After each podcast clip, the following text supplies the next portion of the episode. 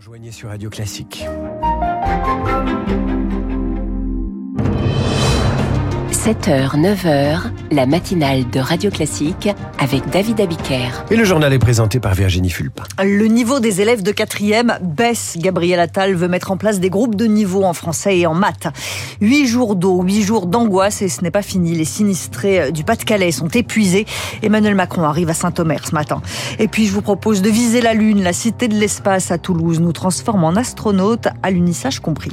Après ce journal, l'éditorial de Guillaume Tabar, il y a comme un flou dans la politique étrangère d'Emmanuel Macron au Proche-Orient et ça commence à se voir. Et puis à 8h15, le secrétaire perpétuel de l'Académie française, l'écrivain franco-libanais Amin Malouf, sera l'invité de la matinale de Radio Classique. Gabriel Attal s'inquiète du niveau des collégiens. Le ministre de l'Éducation nationale s'exprime dans les colonnes du Parisien ce matin. En septembre, tous les élèves de primaire et du collège ont passé des tests en français et en maths pour évaluer le niveau général.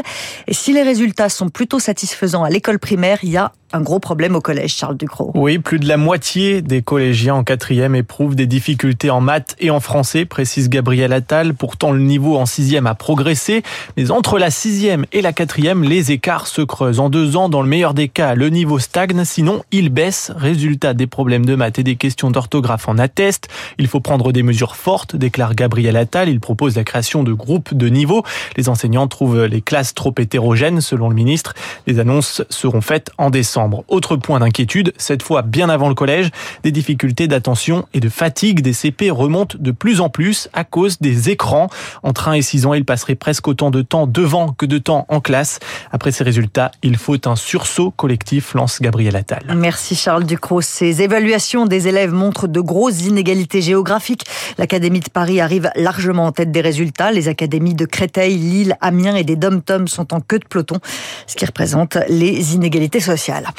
La pauvreté s'aggrave en France et les femmes sont les premières touchées. Le Secours catholique publie aujourd'hui son rapport annuel sur l'état de la pauvreté. Un million de personnes ont poussé la porte de l'association en 2022.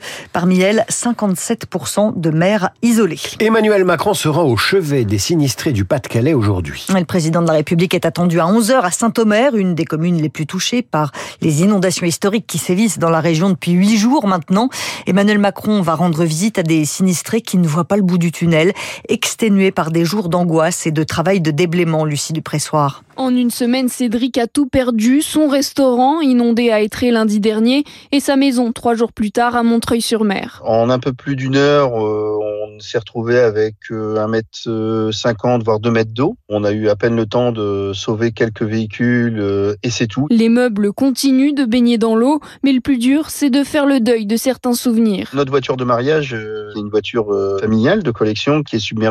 On a la table de tennis de table des enfants avec quoi on joue l'été, on passe des super moments. Sa fille de 9 ans, justement, a du mal à vivre la situation. Il y a eu des pleurs hein, pour la plus petite. De voir sa maison comme ça, ses points de repère, c'était très compliqué. Comme on a les enfants, tout ça, on essaie de faire euh, comme si euh, tout allait bien dans le meilleur des mondes.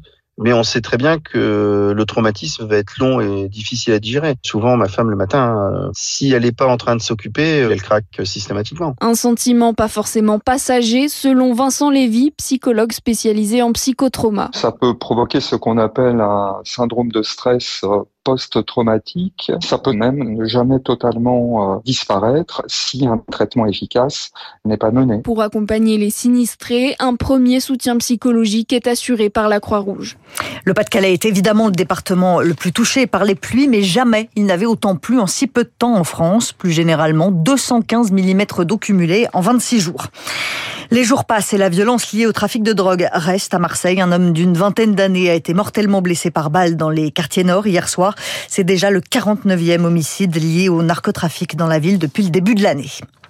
La situation sanitaire s'aggrave dans la ville de Gaza. C'est là que se concentrent les combats entre l'armée israélienne et le Hamas depuis quelques jours. Tsahal tente de prendre en tenaille les bases opérationnelles du Hamas. Au milieu des combats, l'hôpital Al-Shifa, le plus grand de Gaza, sans eau, sans électricité, sans carburant. L'établissement euh, compte 700 lits et peu d'espoir, Marc Tédé. Un membre de l'ONG Médecins sans frontières à l'hôpital Al-Shifa indiquait hier que l'établissement est encerclé et que les blessés ne peuvent plus pénétrer dans ce complexe en raison notamment de la présence de tireurs. L'équipe soignante dit accepter une évacuation mais pas sans garantie de sécurité et sans abandonner les patients, loin de ce que décrit l'armée israélienne et son porte-parole, le colonel Olivier Rafovitz. Il n'y a pas d'encerclement, il y a une proximité à côté, mais pas d'encerclement. Il y a une ouverture euh, du côté est de l'hôpital pour permettre euh, au personnel soignant également euh, à des civils de sortir.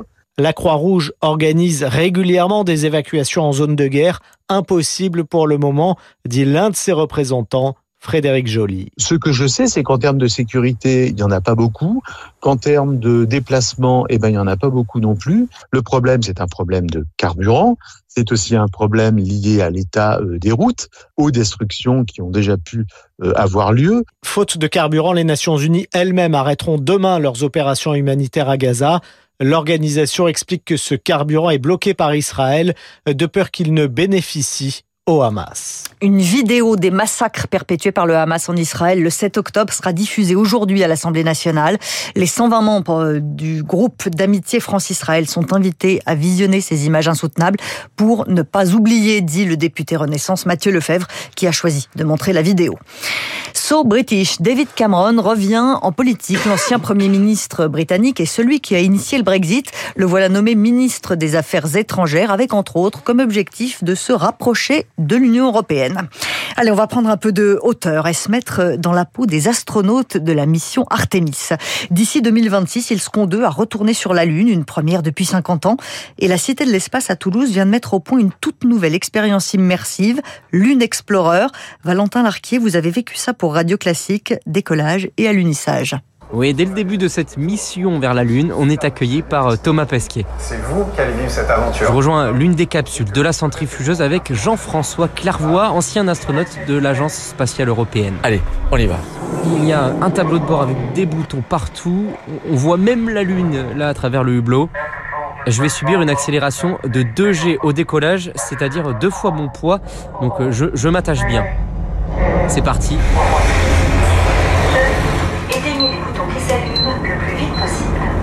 Oh, L'accélération me plaque contre le siège.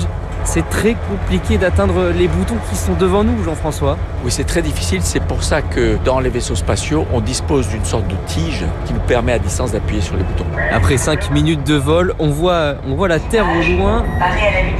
Ça y est, on est en train d'allunir dans un cratère. Ce que j'ai vécu là, c'est très comparable avec les décollages de Saturne V. Et c'est d'ailleurs les mêmes équipements dans lesquels les astronautes s'entraînent. Ça permet aux, aux visiteurs de se dire je suis un astronaute qui part dans une mission Artemis vers la Lune et ce qu'il voit, ce qu'il ressent, c'est la même chose. Le vrai voyage des astronautes d'Artemis durera 4 jours. Valentin Larquet pour euh, Radio Classique. Est-ce que ça vous tente, David? Ah oui, ah oui, ça me, ça me fait envie, mais juste comme ça, là. Je sais pas si je Oui, en capable. simulation, c'est bien. En simulation, c'est bien. Vous, vous revenez demain quand même? Euh, Oui, oui, oui, je serai pas sur la Lune, a priori. D'ici là, vous êtes en orbite autour de Radio Classique, mais vous revenez donc demain. Merci Virginie. Dans un instant, l'éditorial de Guillaume Tabar, l'illisible politique étrangère d'Emmanuel Macron.